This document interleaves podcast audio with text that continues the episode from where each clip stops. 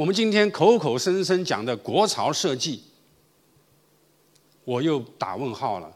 啊，我最近在接受媒体采访的时候，我反复强调，我不太认同，但是只是我个人观点啊。呃，学术讨论大家可以畅所欲言。我个人不太接受，不叫不赞同啊。呃，我没有权利去赞不赞同。我个人不太接受“国潮”二字，叫国潮设计。潮是什么？潮是什么？是新潮，是热。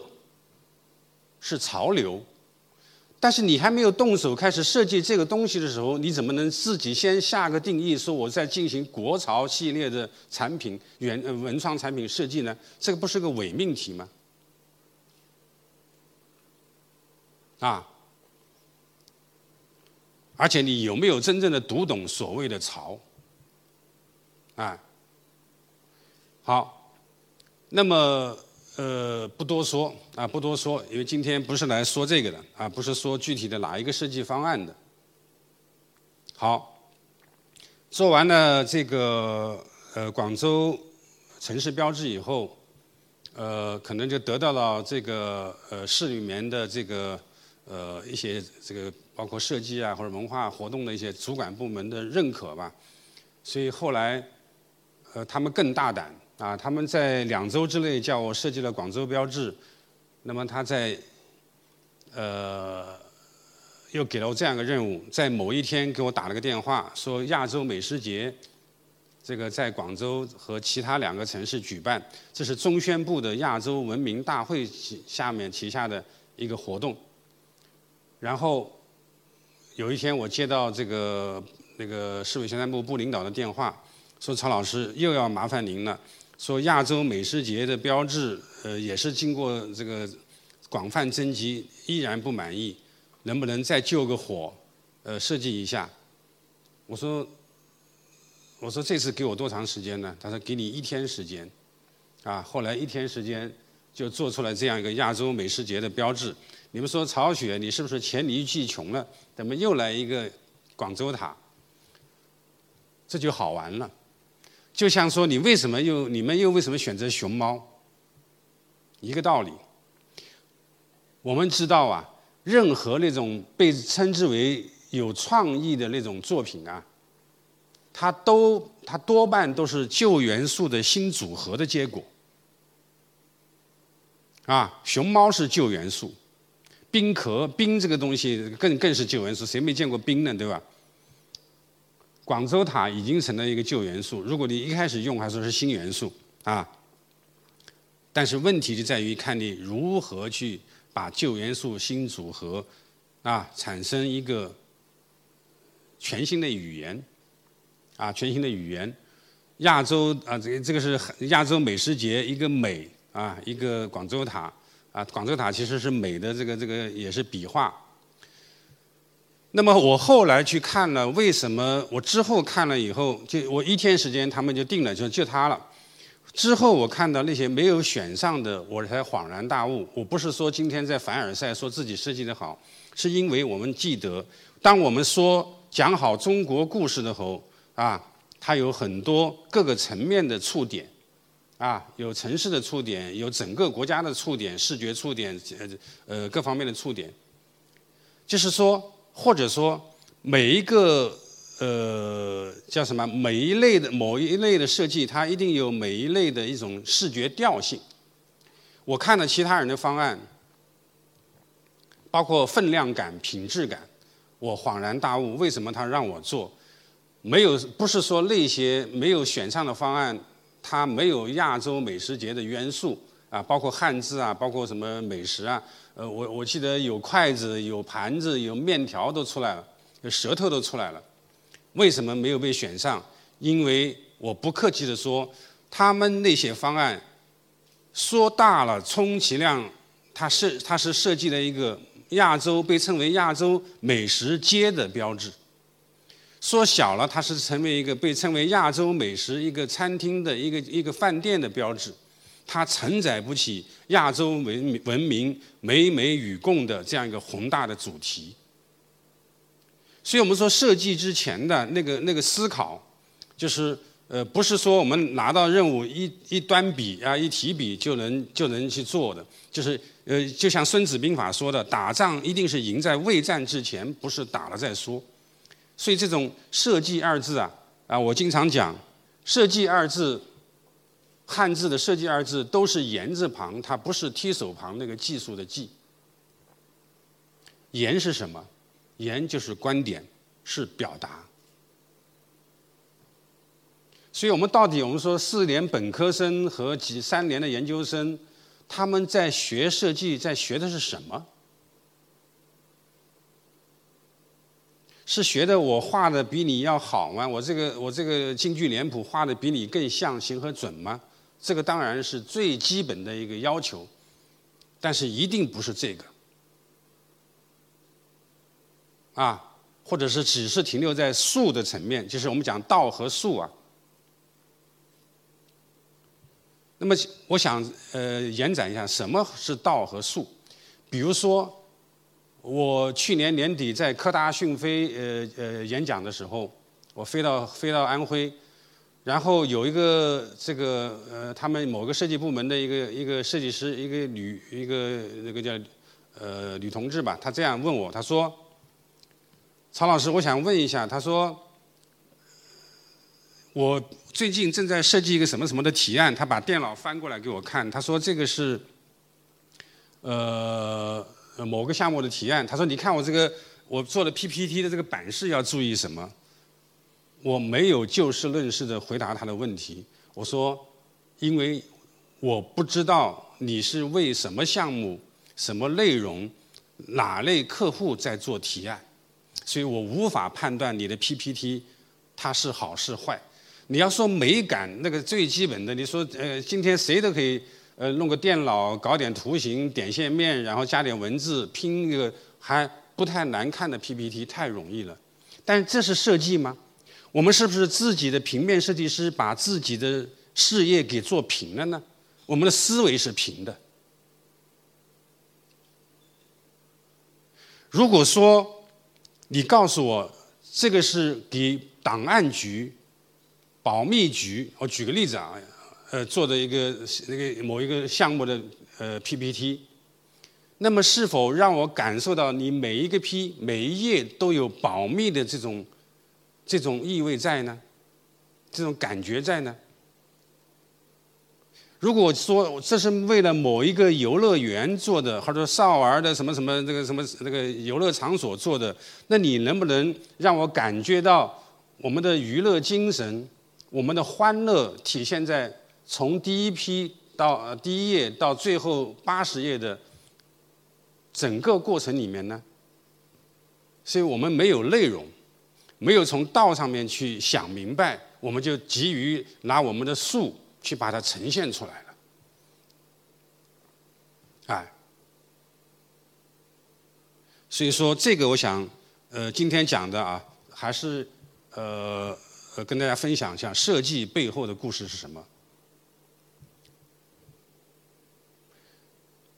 在做亚洲美食节的集那个标志的时候，我记得是一九年的五月，我们正在如火如荼的。呃，整个团队在做着冰墩墩的修改呢，然后接了这个任务，所以我们就插空进去做了这样。然后那个亚洲美食节 logo 有了，是给了我一天时间。然后呃，主办方说曹老师，那您能不能顺带把吉祥物也做了？那么我就把我们的大家也知道，我们的这次冰墩墩的另外一个这个这个呃核心人员啊团队的，就是呃我的搭档就刘平云老师。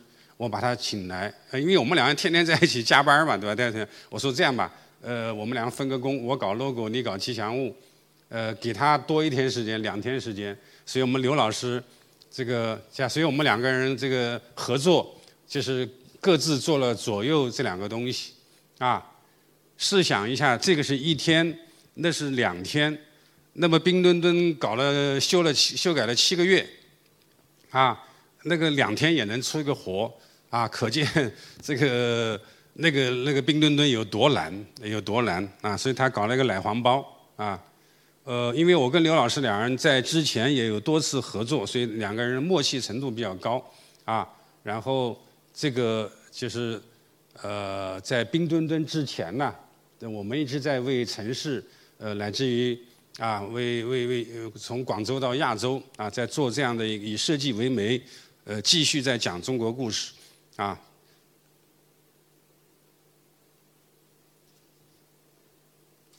当时，而且呃，我们我跟刘老师还去了这个受邀请参加了很多呃线下的美食节的活动，包括刘老师这个呃吉祥物还真的被做成了什么食食品啊啊食物。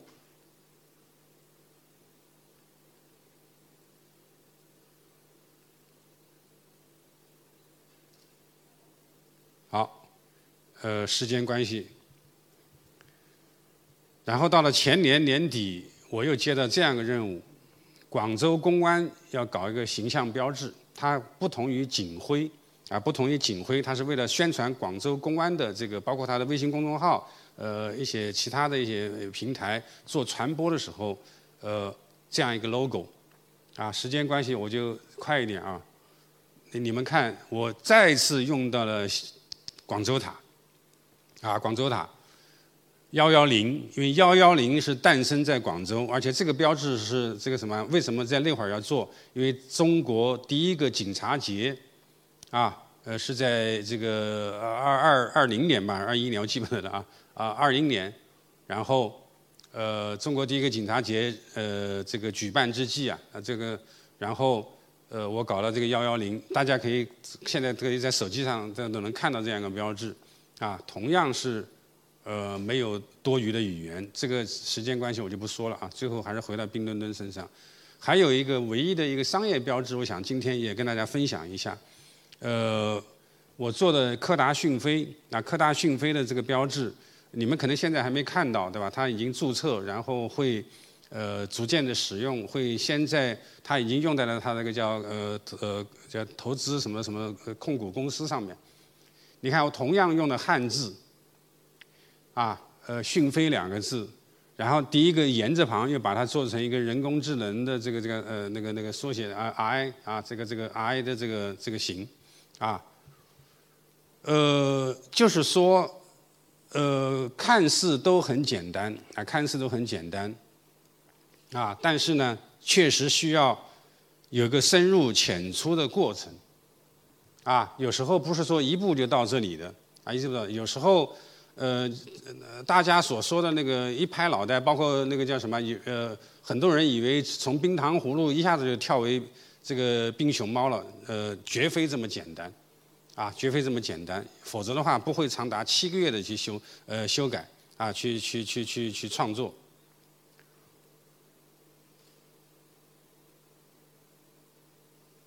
呃，有一点。小小的一个，这个可能是牵涉到数的问题啊，技术问题。就我们能不能同样是用汉字去呃为元素去做视觉设计，最后又能看出来那个汉是是那个汉字，但是又不要去太像那个汉字。啊，呃，什么意思呢？就说它作为我至少从两方面去检验它，它作为汉字，它作为汉字来看的时候，它也是好看的。它作为图形来看的时候，它也是好看的。而我们有些标志，可能我知道它是用汉字为元素，但是它放在字，或者说它作为字实在是太难看了。啊，当你理解哦是这两个字的时候，它不好看。作为图形还勉勉强强，呃，反之亦然。啊，反之亦然，就有一方面不好看。所以这个倒是要考验一下，这个就就就所谓的叫我们的我们的功力是怎么样的。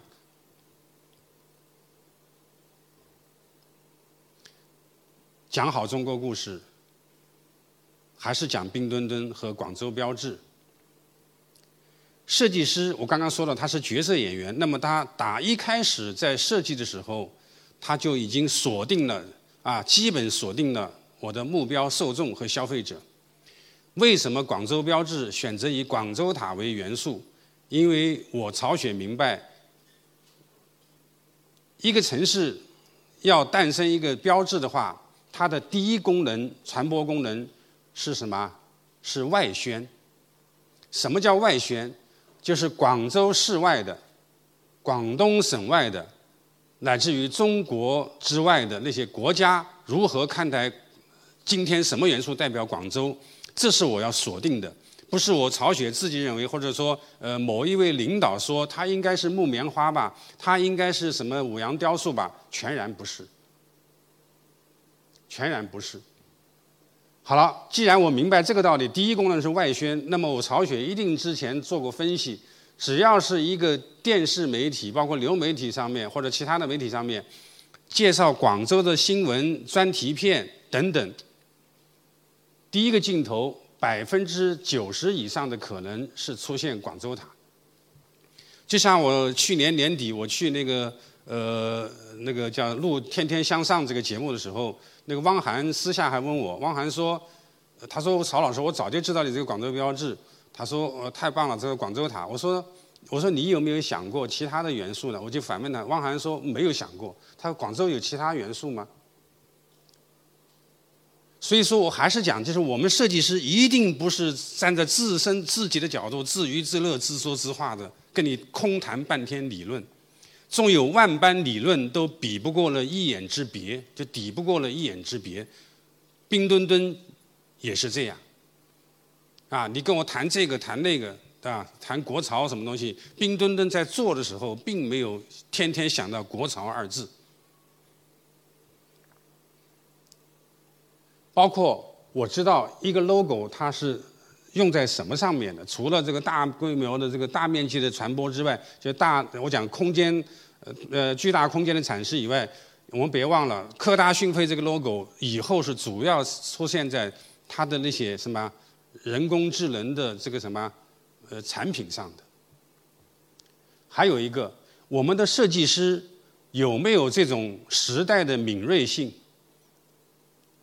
就是我们讲，即使我们讲讲好中国故事，要讲新时代的中国故事。啊，我回到那个，我回到那个，不好意思啊，回到广州标志。什么叫时代的这种敏锐性？试想一下，我现在采用了个折中的方法，把 H 中间的这一横几乎放在了什么？就偏上面，就中中间的位置啊。呃，上面一点点的地方，但是如果说我把这一横提到这个位置的话，它就回到了上世纪五十年代。如果把这一横落到下面这二分之一呃下二分之一处的话，它就来到了当下和不太遥远的未来。我我我我想问，就是我们的年轻设计师有没有这种时代的敏锐性？就这么一横的位置啊？我们知道，我们最近几年才才恍然呃恍然大悟，原来我们翻错了达尔文的进化论。达尔文从来没写过进化论，他写的是演化论，被我们翻错了。在这个答案知晓之前，我本以为是呃自然学科是有进化论之说，而人文学科是没有的。后来我才知道，连自然学科达尔文也没有说过是进化论，是演化论。进化论是什么概念呢？就是说，我们今天的设计比过去更进步，我们今天的诗歌比千年前的诗歌更进步，不成立。而演化就能说得清楚了，时代的审美在发生演化，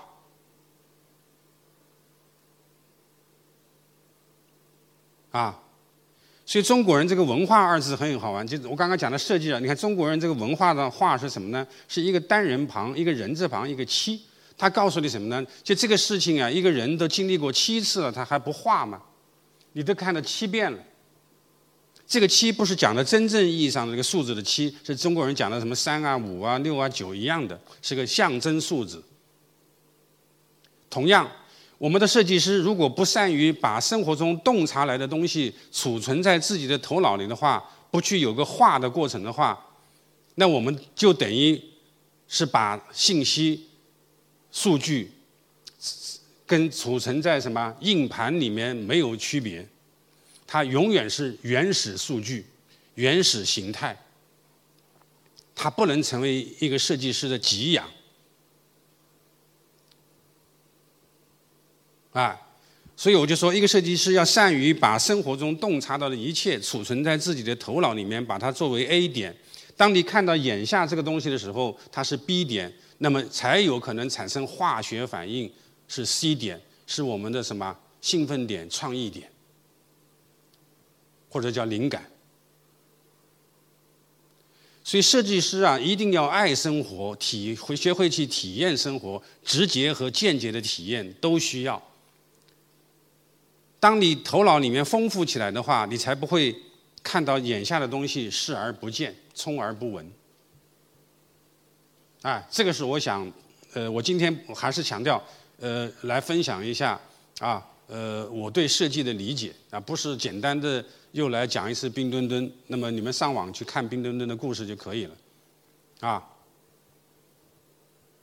一个是平面化、简约化，还有一个是均质化。均质化是个生物学词用词，就平均的均，质量的质，不是同质化。均质化让行业和行业、品类和品类之间的差异变得越来越小，这就是时代的特征。所以广州标志也是一个均质化的一个代表。你们看，今天很多国外的车标啊，就是这个汽车的车标，都往均质化的上面呃方向去发展。啊，我不我不去点名，今天呃没有商业性，就不去点名，你们去自己看，呃那些我们数得过来的这个几个国家的著名车标，他们是在往哪个方向发展？所以我们甚至于敏感到，就是打开今天可能看纸媒的很少啊，我们打开一个页面，一个网络页面，或者我们真的还有人看纸媒，打开一个报纸，你能从它的版式到字体瞬间判断，就你不看内容。能一眼看出来这是哪个时代的报纸？大家想一想，对不对啊？你不要看那个标题是呃这个这个几几年几月几号谁干了个什么东西，那个一看就就就像我们今天说，我把你空降到一个城市，把你眼睛蒙上，空降到一个城市，突然打开眼罩，请问这是哪个城市？你能看出来区别吗？